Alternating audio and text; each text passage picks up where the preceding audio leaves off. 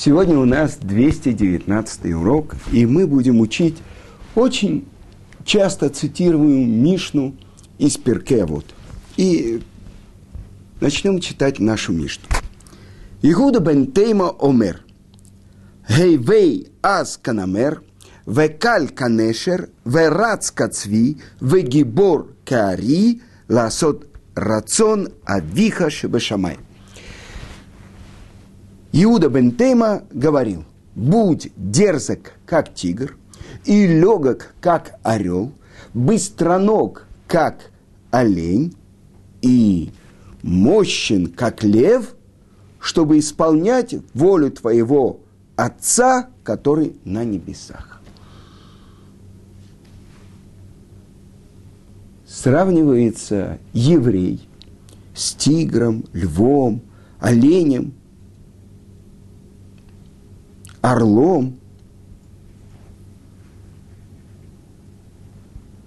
Это то, что требуется от каждого еврея. Больше того, это не просто требуется, но та книга, которая послужила основой для автора Шулхана Руха, Равьосифа Каро, он за основу взял книгу Арбатурим, который составил Равьяков – сын Роша, Рабейну Ашера. И вот с чего начинается Орехаим, долгота жизни Балятурим. С чего начинается эта книга свода законов?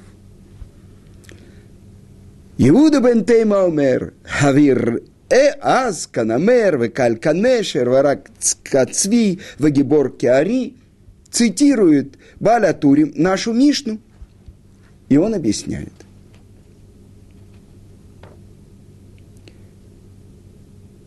Здесь выделяются четыре качества, которым должен отличаться еврей, чтобы служить Творцу. Из чего начинается? Свиреп, как тигр. Почему? Это важная, правильно, важная основа – в служении Творцу, что иногда человек хочет исполнить какую-то заповедь и останавливает себя и не исполняет ее из-за людей, которые смеются над ним, издеваются над ним. Поэтому предупреждает мудрец Мишны, будь свиреп – перед ними, перед кем? Перед теми, кто надсмехается над тобой. И не останавливай себя, чтобы исполнить заповедь. И он приводит, цитирует Вавилонский Талмуд, трактат Брахот, то, что говорит своим ученикам Раби Йоханан бен Закай. Попросили ученики научить его главному правилу. И вот перед смертью что он говорит? И рацион шие мора шамаим алейхим кимора басар водай. Басар вода. Чтобы было желанно так перед Творцом, чтобы страх перед небесами был у вас такой же, как страх перед людьми. Спросили ученики, и все? Ха, ответил им их учитель, хотя бы это. Вы понимаете? Чтобы страх перед небесами был не меньше, чем страх перед людьми. И продолжает, что иногда из-за позора, из-за стыда человек стыдится перед другими людьми больше, чем он стыдится перед Творцом.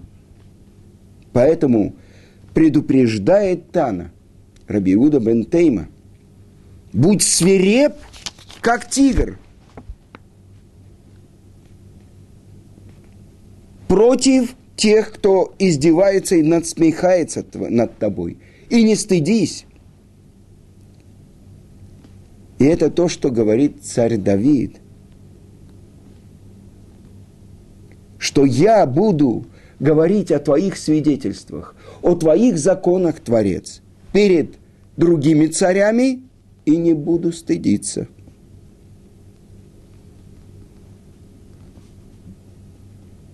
Несмотря на то, что он преследовался другими царями, он укреплялся в Таре. То есть человек должен учить Тору, исполнять заповеди, несмотря на то, что другие люди над ним насмехаются. Дальше. Будь легок, как орел.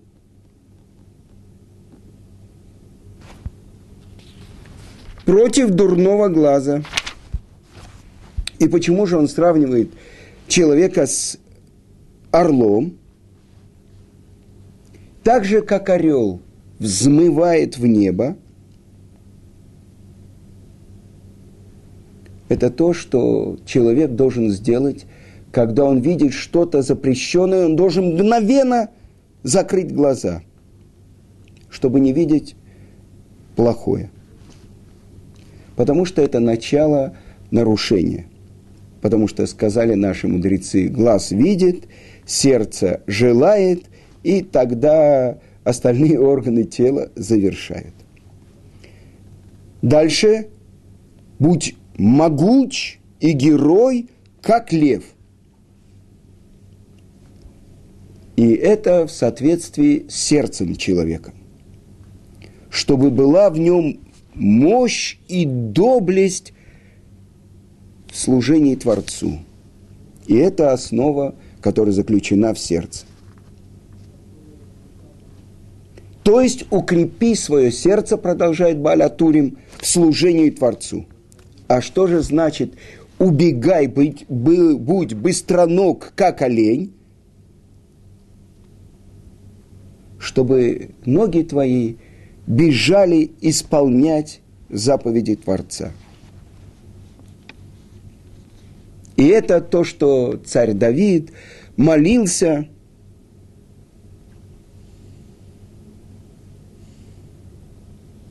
и говорил, чтобы ноги меня вели на пути исполнения твоих заповедей. И в другом месте, в другом псалме, в 36-м псалме он говорит, чтобы мое сердце стремилось к твоим свидетельствам.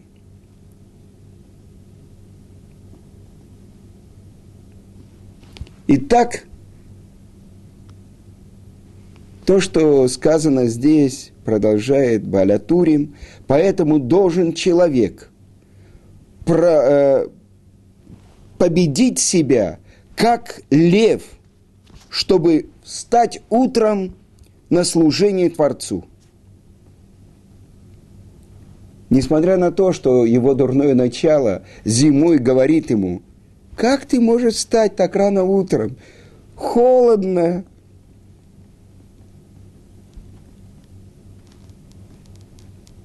Как ты можешь встать, а ты еще не насытился сном? Идгабер лакум. То есть победи его и вставай, чтобы ты пробуждал утреннюю зарю, а не чтобы дурное начало побеждало тебя. И это то, что царь Давид – 57-м э, псалме говорит, «Урак води, пробуждайся, мой, мой почет».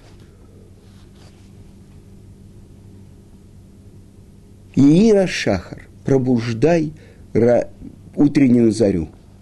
Я пробуждаю утреннюю зарю, а не утренняя заря пробуждает меня. И так завершается первый параграф в Арбатурим. Поэтому вставай до света утра,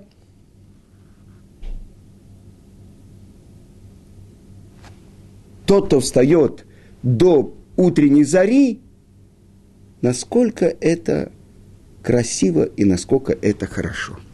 Итак, мы увидели, что наша Мишна, она просто закон, который приводит Балатурим. Четыре свойства, качества, которыми должен отличаться еврей в служении Творцу. Итак, будь дерзок, как тигр. Э, многие комментаторы объясняют это урок Рабиуда Бентейма по поводу изучения Торы. Если ты что-то не понял из наставления, из урока, не стыдись спросить. А другие, это приводит Баалатурим, то, что мы с вами цитировали, это говорится «побеждай, будь дерзок, будь даже свиреп по отношению к тем, кто надсмехается над тобой. Стремителен, как орел, легок на подъем». По поводу того, так продолжает Барта, э, Рававадия Бартанура, по поводу учебы. Что значит легок на подъем? Повторить то, что ты учил. А, согласно Баля Турим, то, что мы читали, будь стремителен, стремителен, чтобы отделиться от греха. А что значит быть быстроногим, как олень, исполняя легкую заповедь, как трудную?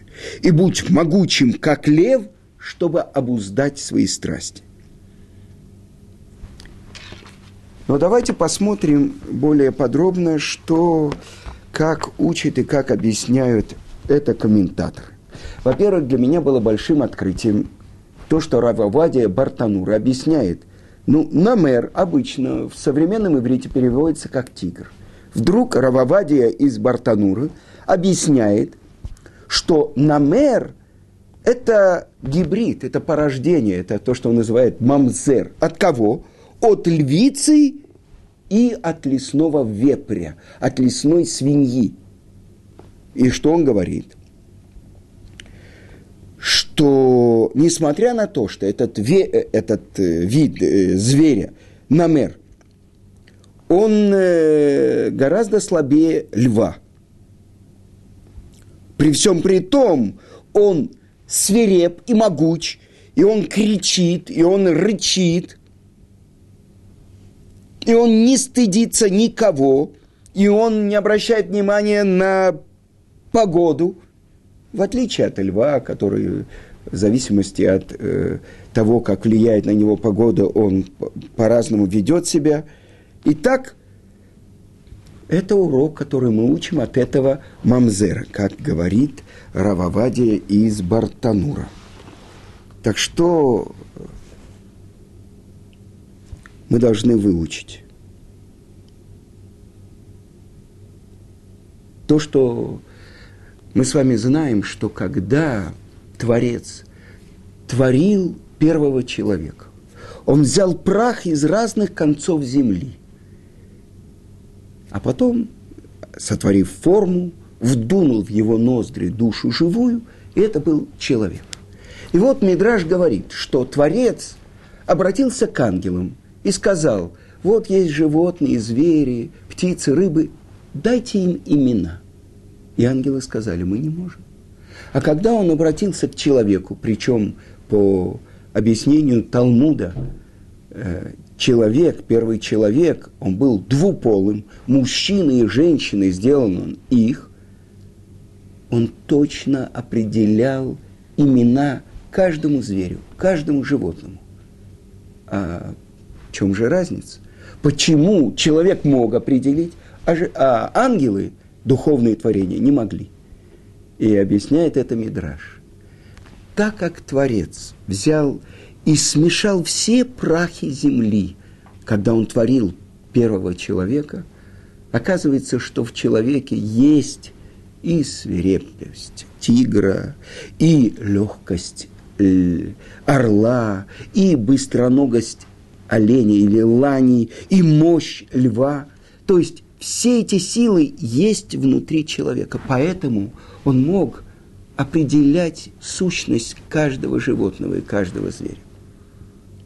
Но в следующей Мишне мы будем учить, что дерзкий – это то, что говорится про тигра. наглый лицом, ему полагается ад, а скромному э, Ганеден, так как же здесь? Почему же здесь это свойство, которое человек должен в себе воспитывать? И отвечает комментатор. Это в служении Творцу. В другом месте Талмуда сказано, что самые дерзкие из э, людей – это мы с вами, еврейский народ. Тогда, когда человек использует это качество, чтобы служить Творцу, он достигает цели. Когда же он использует это качество, чтобы властвовать над другими людьми, потом мы будем учить то, что приводит Мидраш, мораль из Праги. Есть две вещи. Тара и храм, которые даны еврейскому народу. И сказано так – еврейский народ дерзкий, самый дерзкий из всех других народов, и самый легкий из э, всех э, зверей. Тогда вот когда занимается еврейский народ именно храмом и Тарой, тогда он поднимается, и тогда он наследует Ганеды. А если не занимается, то качества, которые заключены в нем – приводит его к геном. Но почему? И он объясняет это. Мораль из Праги. Есть четыре проосновы, из которых сотворен мир. Это прах, это земля, это вода, это воздух и это огонь. И на самом деле все эти четыре как бы проосновы, они в разных соотношениях находятся в каждом человеке. И это то, что вы знаете, отличие характеров. Так вот, огонь. Сказано, все то, что попадает в огонь, превращается в огонь. Огонь, он поглощает все. И это сравнивается с свирепостью, с тигра. И если это не направлено, это сила, это мощь, не направлена в сторону служения Творцу, постижения Торы, служения сердцем в храме. Я вспоминаю строчку из Бабеля. Он дает определение Бени Крику. И он говорит, если бы к небу и к земле были приделаны кольца, он бы схватил эти кольца и притащил небо к земле. Насколько это определение еврея. Везде, где есть какие-то революции, какие-то... Э, везде во, во главе евреи. То есть та сила разрушительная, которая заложена в нас, та сила свирепости, та сила мощи, которая должна быть направлена как луч света от земли к небу. Если она направляется на землю, ну посмотрите, кто придумал эту светлую идею коммунизма? Еврей Карл Маркс. Кто был вместе с Лениным рядом с ним? Троцкий, Свердлов, э, Урицкий, э, Зиновьев. Если мы подумаем, это сила разрушительная – пролетарии всех стран, соединяйтесь, а кто не шагает с нами в ногу, тот против нас. Это максимализм евреев. И это то, что Равмазе сказал Троцкому. Повлияйте, Красная Армия убивает евреев, так же, как и белые. Он ему ответил, я интернационалист. И ответил ему Рав, революцию делают троцкие, а убивают Бронштейнов фамилия Троцкого Бронштейн. А Троц – это колючка. Вы понимаете? Так вот, это могучая сила. Я хочу вам привести пример.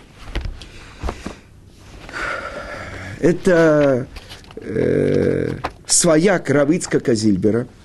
Э,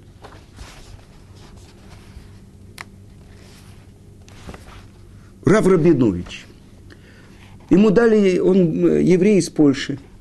Он женился на сестре Рабанит Зильбер, Гиты, э, до того, как она вышла замуж за Равыцкак. И ему дали 10 лет в сталинских лагерях. Он из лоскутков сшил себе в лагере талит. Достал шерстяные нити, сделал э, талит. Его вызвали к оперу, и тот сорвал с него талит, который он сделал своими руками. Посмотрите, что значит быть свиреп, как тигр. Заключенный перед э, офицером который, в руках которого жизнь и смерть. Когда с него сорвали талит, он ответил ему такую пощечину, что с этого КГБшника, извините, НКВДшника, слетела его шапка и все. И один врач из больницы, он описывает, что к нему в больницу при, принесли заключенного, у которого отбили легкие. Это был за что ему отбили легкие? За то, что с него сорвали талит. Это был Рав Рабинович. Это свирепость, это мощь служении Творцу. Слава Богу, он выжил, он приехал в Израиль. Но я еще помню, в э, той синагоге в Иерусалиме, Зихрон Мойши, где начинается молитва в 4 утра и кончается в 2 часа ночи. Когда после молитвы он кричал «Арурим коммунистим!» прокляты всех коммунисты. Э, мощь была особенная в служении Творцу. Он сделал синагогу на главной автобусной станции, и он ходил туда и надевал тфилин водителям автобусов. И был один случай, когда э, водители автобуса пошли на молитву, которую он организовал, а там была подложена взрывчатка, и что-то произошло, никто не пострадал, хотя взрыв произошел, потому что он собрал всех на молитву. И после этого там в его синагогу все водители ходили. Но я хочу вам привести, может быть, другой пример. Э, как бы странно вспомнить о нашем учителе Равицкаке Зильбере и сказать, что он был свиреп, как тигр. Но, несомненно, вот это мощь. Вот это желание исполнить волю Творца, на которую никто не мог подействовать. То есть он в лицо мог э, и не возражать кому-то, но никто не мог его сбить с того пути, который он делал. Я приведу вам один пример. То, что происходило в Ташкенте. Э, в одном цеху, где договорились с начальником цеха, что евреи будут работать 6 дней в неделю, а в субботу приходить на работу, но не работать. Во время каждого перерыва Равицкак обучал всех евреев Торе. И не только в учебное время. Вся его жизнь – это был урок. Э, вспоминает один из тех, кто был рядом с ним – что Равицкак был душой Ташкента тех лет. И вот он рассказывает удивительный случай. Умер старый еврей, дети которого были видными советскими работниками. И вот дети решили похоронить отца по-советски в гробу. А по еврейскому закону умершему перед тем, как передать его прах в земле, ни в коем случае нельзя класть в гроб. Его просто заворачивают в талис и кладут на землю, а наверху покрывают его с трех сторон бетонными плитами. А если по какой-то причине э, все-таки хоронят в гробу, то нужно сделать хотя бы несколько дыр э, в гробу, чтобы так еврейский закон на самом деле это чтобы у червей была возможность пройти туда. Так вот, идет собрание, и вспоминают про достоинство умершего еврея, и на сцене находится гроб. Ну, несомненно, он находится на столе и так далее. И один оратор за другим, представители райкома, представители правкома, э, говорят речи. вспоминая еще, он говорит, я не знаю, откуда Равыцкак достал дрель. Причем дрель, которая работала не на электричестве, а на том, что ее вот так вот крутят. И он проник под стол, на котором была красная скатерть, и на котором стоял гроб, и начал делать дырки в гробу, чтобы хоть как-то сохранить э, минимум еврейского похоронного ритуала. Но идет гражданская панихида, и говорят красивые речи о покойном, о их, о его детях, которых он воспитал настоящими коммунистами. А Равыцкак залез под стол, и когда оратор говорит речь, он сверлит. Как только оратор замолкает, он прекращает свою работу, чтобы не нарушить торжественной тишины. А как только начинает следующий оратор говорить, он возобновляет свою работу. Вы понимаете? Это можно перевести как «Будь дерзок, как тигр». Другой случай. Тоже по поводу похорон, тоже было э, в Ташкенте. И умер еврей, который на рынке чинил примус. Тогда у нас э, еще не было газа. Помните, примусы? Наше детство прошло возле примуса. Если к нему приходила еврейка, и он спрашивал ее, ты будешь пользоваться этим примусом в субботу? Если она отвечала «да», он работу не брал. Но если она отвечала, что нет, тогда он ей чинил примус. И вот умер этот еврей. И Равыцкак не мог допустить, что похоронили этого еврея не по-еврейски. И он произвел настоящую кражу. То есть украли гроб и закрыли э, в том месте, где происходила как э, тара, то, что провести обряд очищения, то, что нужно определенное количество воды вымыть и так далее – и покойник был возвращен к родственникам только после того, как его обмыли и выбили одну из нижних досок у гроба. И еще один случай. Как-то Равицкак увидел, что две пожилые еврейки несут огромные пакеты с мацой. Свертки с мацой были очень большие. И старушки никак не могли войти в переполненный трамвай. Недолго думая, Равицкак подхватил у них свертки, влетел в трамвай и отнес Мацу к ним домой. У него не было разговор, времени на разговоры. И он проделал это моментально. Эти женщины растерялись. Кто-то у них украл Мацу. Но когда они вернулись домой, они обнаружили, что драгоценные свертки целостности и сохранности. Вы понимаете, я не могу сказать про своего учителя Равыцкака, что он был свиреп, как тигр. Но вот эта дерзость в исполнении воли Творца, случаев можно приводить бесконечные. Прямой, так называют нашего праца Якова. Ешурун, идущий прямо. И наши працы называются Ешарим, идущие прямо с Творцом. Исав называет Якова обманщиком. Яквени зе памаим. Обманул меня, обхитрил меня уже дважды. Так называет его Исав. Обман. Тот, кто идет прямо с Творцом, исполняя его волю. Кто-то может подействовать на него, кто-то может его сбить с пути. Вот это то, что мы учим то качество, которое человек должен в себе воспитывать, но не для того, чтобы бороться с соседями по коммунальной квартире или по этажу, для того, чтобы исполнять волю Творца. Вы знаете, человек, который идет до конца с Творцом. Я помню в Италии, э, когда евреи ехали через Италию в Америку. Я ходил так же, как в Израиле, и там – а другие евреи стеснялись и так далее. И вдруг они увидели, мы были в каком-то месте, как ко мне подошел итальянец, посмотрел на мои цицит и сказал, скажи, пожалуйста, это особенные одежды евреев? Я сказал, да.